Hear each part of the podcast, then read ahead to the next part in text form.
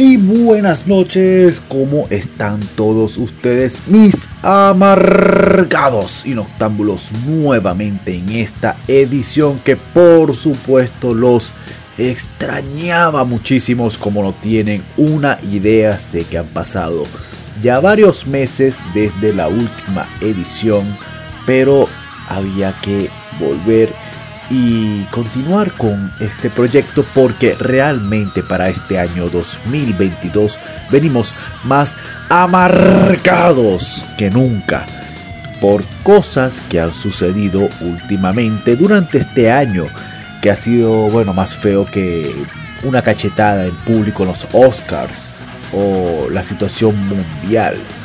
Pero sin más nada que agregar les recuerdo que todavía tenemos operativa la cuenta de Instagram arroba amargados en octámbulos y mi cuenta personal arroba Daniel M. Pineda.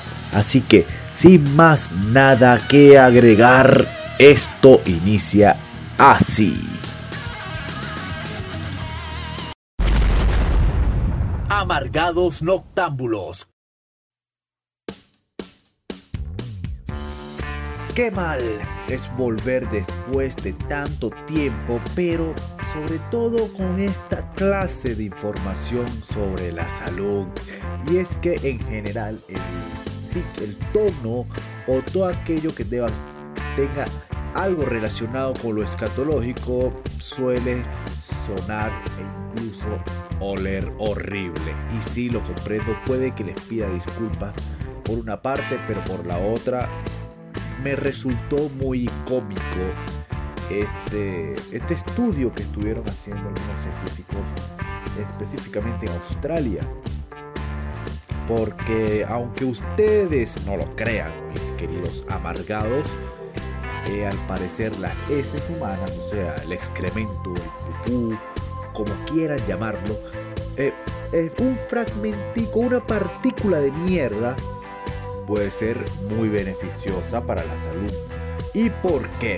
Bueno, déjenme decirles que sí, al parecer es un tratamiento llamado trasplante de microbiota fecal, donde se toma una muestra de un donador que obviamente tiene un intestino muy sano y no de un camionero, o sea, con la idea de que poblar el organismo del receptor con bacterias capaces de matar microorganismos nocivos. O sea, es una guerra campal microorgánica entre, nuestra porquería interna y una porquería externa que está llegando, coño, porque belleza, Dios mío. Lástima que esto no serviría para Yada o Amber Heard, o sea, para... No, creo que tendría resultados en cuanto a, a ser un maldito, pero bueno. Y, o sea, no es raro esto no sea normal. No porque el mundo en el que estamos, sino que son estos tratamientos tienen años aplicándose, sobre todo para enfermedades en el colon, en el intestino, por ejemplo, el Clostridium difficile, por ejemplo, y también ayuda a restablecer la flora intestinal. Eh, y bueno, son algunas de las ventajas que tiene esto, además que estos microorganismos puede introducirse por enemas, píldoras, un tubo por la nariz, agua salina, entre otras.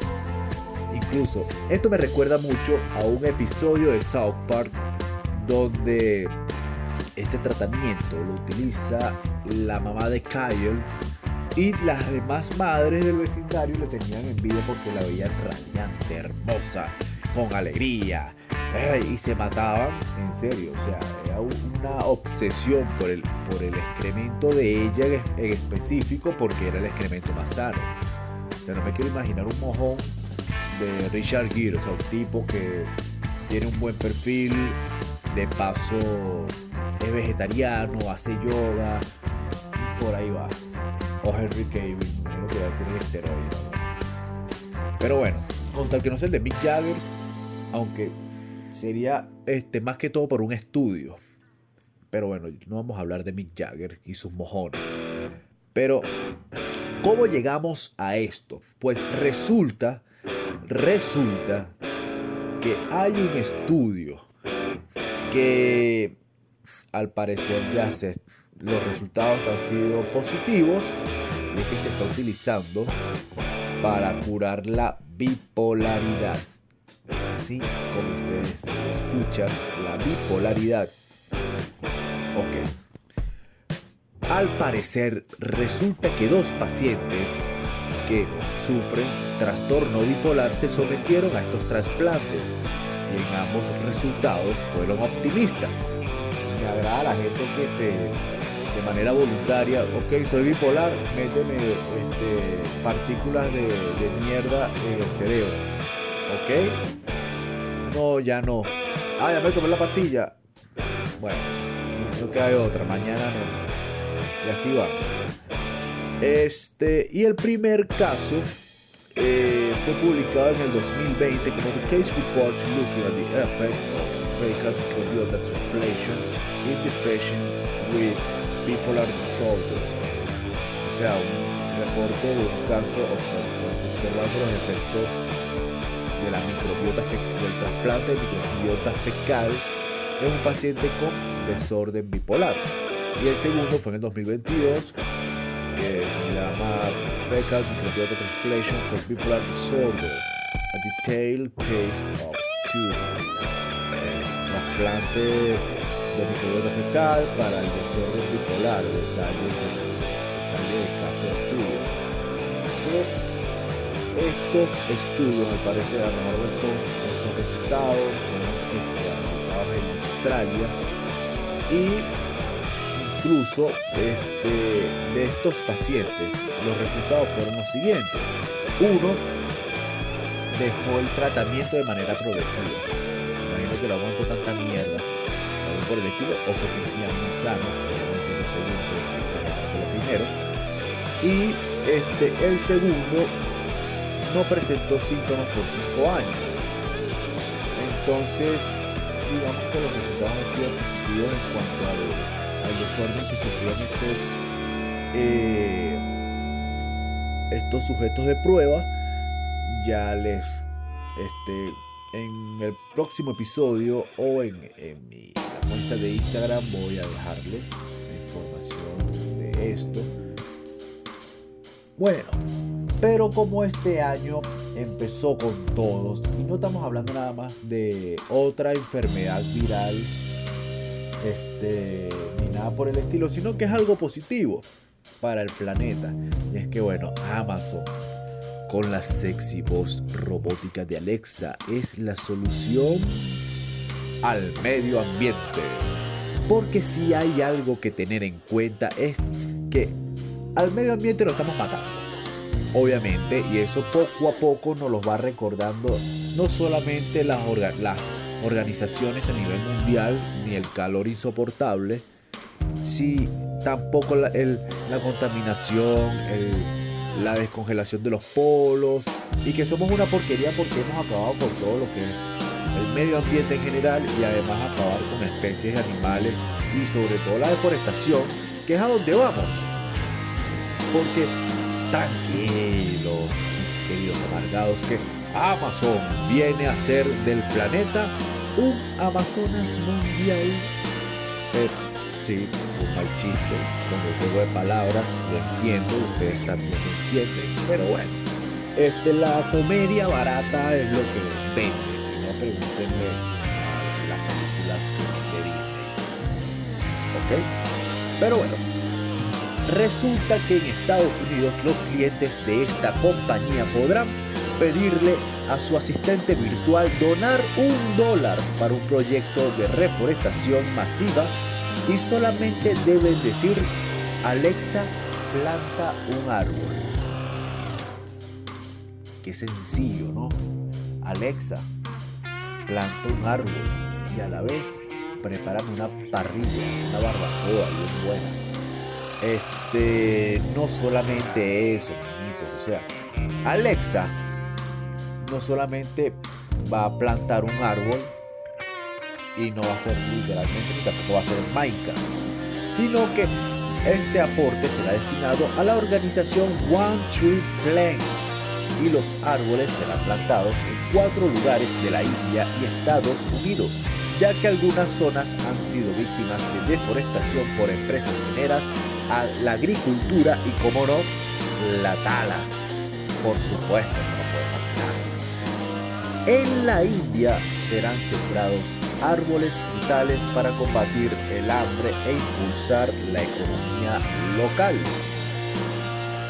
Qué, raro que siempre está presente. Ahorita no, la gente no está pasando solamente hambre, sino violaciones masivas en Nigeria. Eh, pero bueno, la idea no la voy a satanizar, suena muy bonito el proyecto, me agrada, pero ¿cuál es el tema aquí?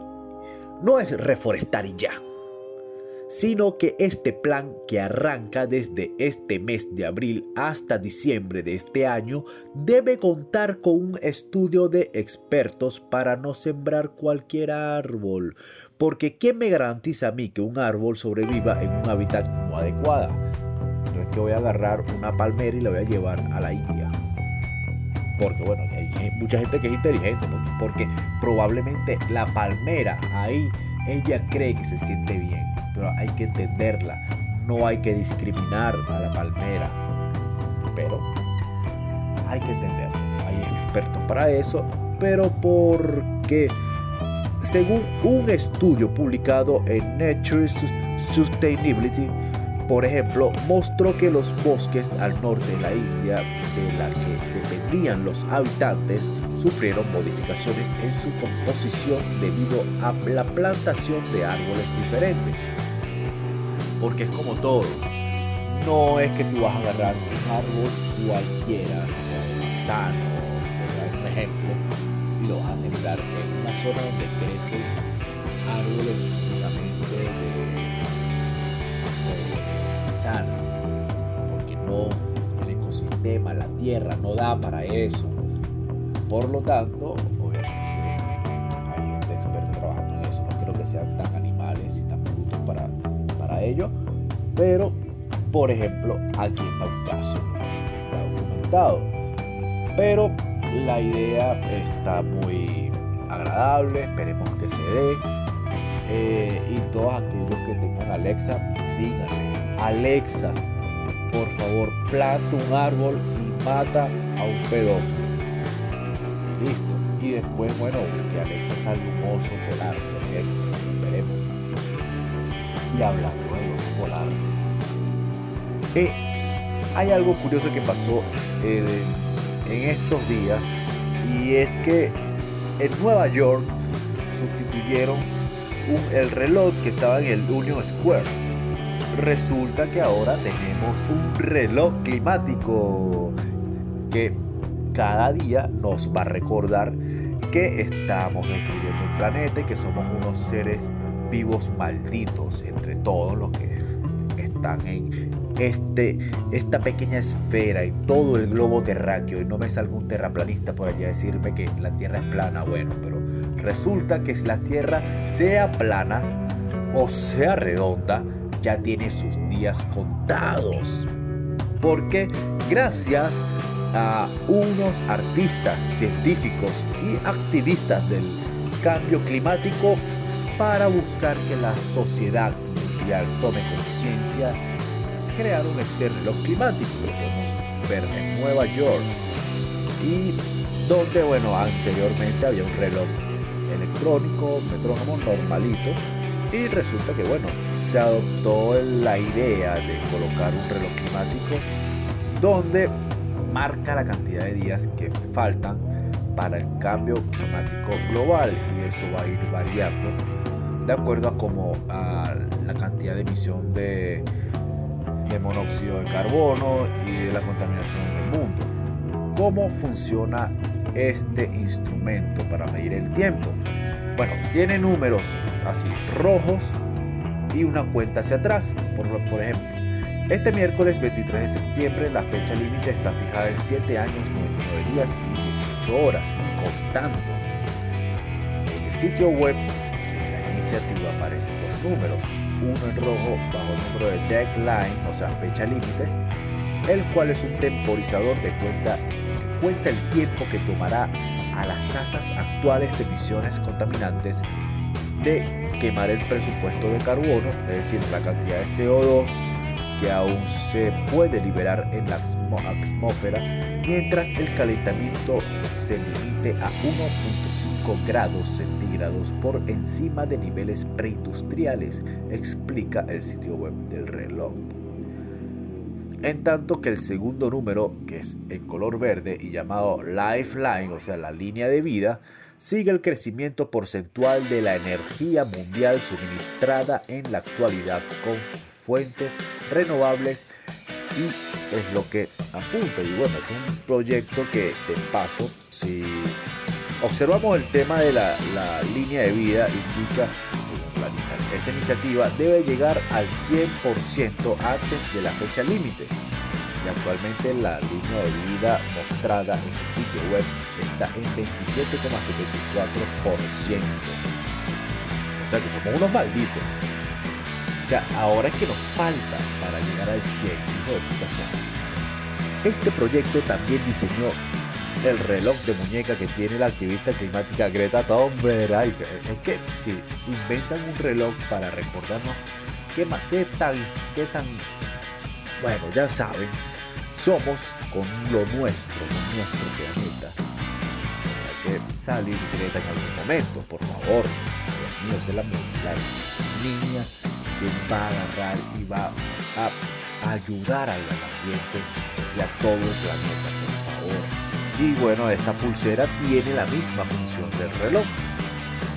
Pero, ¿qué es lo que se busca también? ¿Cuál es la iniciativa que quiere este, que se vaya expandiendo por todos los lugares del mundo? O sea, la idea no es que este reloj se encuentre en, Nueva York, sino que estén en las escuelas, en, muchos lugares para bueno, concientizar a las personas, a los niños también sobre todo.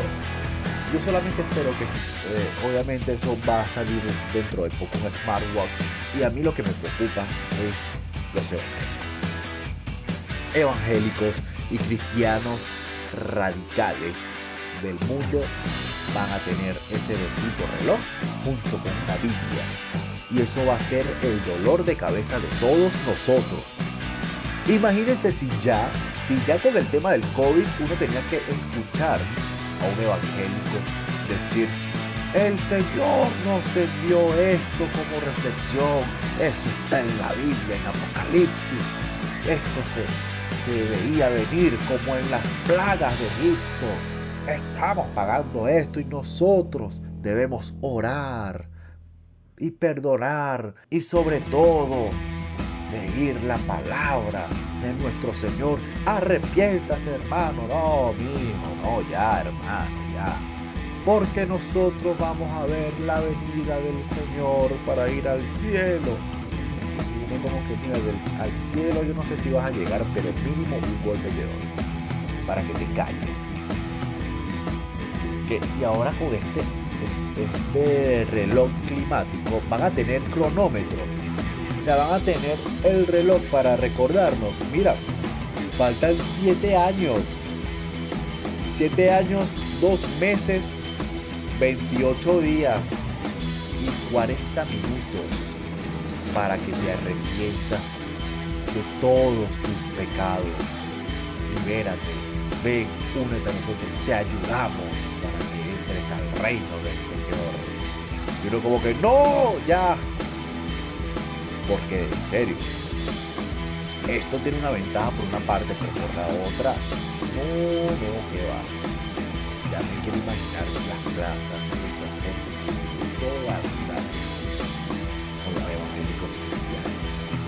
van a acordar de mí. Van a decir, eso lo dijo Daniel el, de los, el del amargado y noctámbulo, el del podcast ese. o, o, una, como dirían las señoras, el podcast. Pero bueno, señores, aquí vamos a decir de esto, esto es lo que se viene, es lo que se viene y por eso estoy más amargado nunca, no se note mucho porque aunque ustedes no lo crean, estoy grabando esto a la una de la mañana y no puedo estar gritando vamos a conversar este, de la manera en que ustedes me encanta que yo es gritando, no, no gritando, sino como debería ser de acuerdo al nombre de este podcast.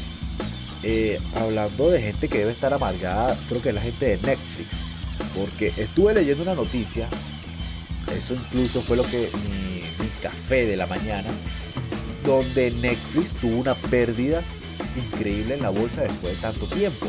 Primera vez que tiene una caída tan increíble en la bolsa y es debido a que este, la cantidad de suscriptores que han retirado su valga la redundancia, del servicio de streaming. Porque, hasta los momentos se tiene registrado que 200.000 suscriptores han decidido dejar y cortar la relación con Netflix y según se estima que este, de a pocos meses el, número va a ascender a 2 millones de usuarios y resulta que es por la queja que tenemos todos los usuarios de Netflix y uno porque no soy usuario de Netflix y es que ya basta de la política de inclusión.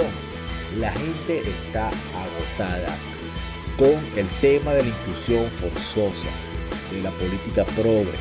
Ya, ya, ya basta. Entonces, ya es un contenido que resulta aburrido porque entonces vas a ver una nueva serie que se está estrenando o una película y resulta que es el mismo, la misma política de que, bueno, tenemos que ser inclusivos, que todo sea bueno, que haya, para combatir el racismo, que haya una protagonista afroamericana, asiática o india. No, pero que en el libro era rubia o pelirroja. No, no, vamos a poner. Si es pelirroja, de una vez, afroamericana, de una. No, no es pelirroja, es rubia. Bueno, hindú por ejemplo. Que queremos ser inclusivos para que ah, necesitamos un gay. Bueno, pero vamos a hacer algo. Porque si son la, yo me imagino la gente que hace casting en, Netflix. Que bueno, necesitamos un personaje homosexual para que la comunidad LGBTQ se sienta representada. Sí, pero que tampoco afecta al, al que apoye también a la lucha contra el racismo un negro homosexual, nada como eso. No, pero que el, choque cultural, las religiones. Bueno, vamos a hacer algo. Negro, homosexual y de paso que practique el budismo. Una broma loca. Bueno, pero apartando el hecho de los castings locos y el cambio de en eh, todo ese tema por la política de, la inclusión forzosa y sobre todo en muchas producciones que ya tienen como quien dice personajes ya estandarizados, ya están catalogados como tal. Es un personaje que está armado en un universo, sea eh, literario o de historietas ya hay que bajarle bastante. También porque, bueno, se cansa de eso. Vas a ver eh, una serie sobre tu libro preferido y te cambian todo porque hay que ser inclusivo. Ya la gente se cansó y lo están haciéndolo conocer los usuarios. Y no se sorprenda que estos cambios afecten. No, probablemente esto es un aviso a los otros servicios de streaming que también manejan la misma eh, o está, han manejado esa política también, pero digamos que con menos impacto que, que Netflix. Pero esto es un llamado a atención para que se, den cuenta.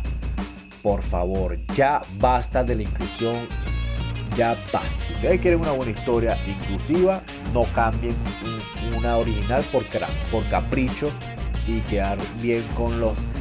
Porque hay que ser inclusivo. Los progresistas. perdón, perdón, perdón. Sin embargo, en, este podcast no somos ni racistas, ni antisemitas, ni nada por el estilo. Pero si estamos en contra de que cambien este, un proyecto original por sencillamente capricho o política de inclusión. Entonces, bueno, señores, mis queridos amargados, este, los extrañé bastante. Eh, volvimos, creo que más amargados que nunca. Eh, pido disculpas porque sí, estuve mucho tiempo ausente. Eh, puedo decir? Cosas de trabajo. la agenda ha sido un poco ajetreada durante este, lo que va de año. Pero este podcast sigue. Eh, probablemente ya, bueno, vamos a comenzar este en lo que podamos a mover más la cuenta de Instagram. Así que estén atentos, síganos en arroba amargados sin octámbulos porque vamos a hacer algunas transmisiones en vivo para hablar algunos temas que ustedes quieran. Se los dejo en las redes sociales como vuelvo a repetirla, arroba amargados y noctámbulos y mi cuenta personal arroba Daniel M. Pineda. Además, este, próximamente eh, continuamos con el otro podcast, el, un podcast hermano de este, mi amigo Baker Estrada, gran Ernesto. Es esos hermanos que no son de sangre, pero son hermanos eh, que ya estamos en podcast y si quieren aprender francés vayan a Francesco Beca en Instagram.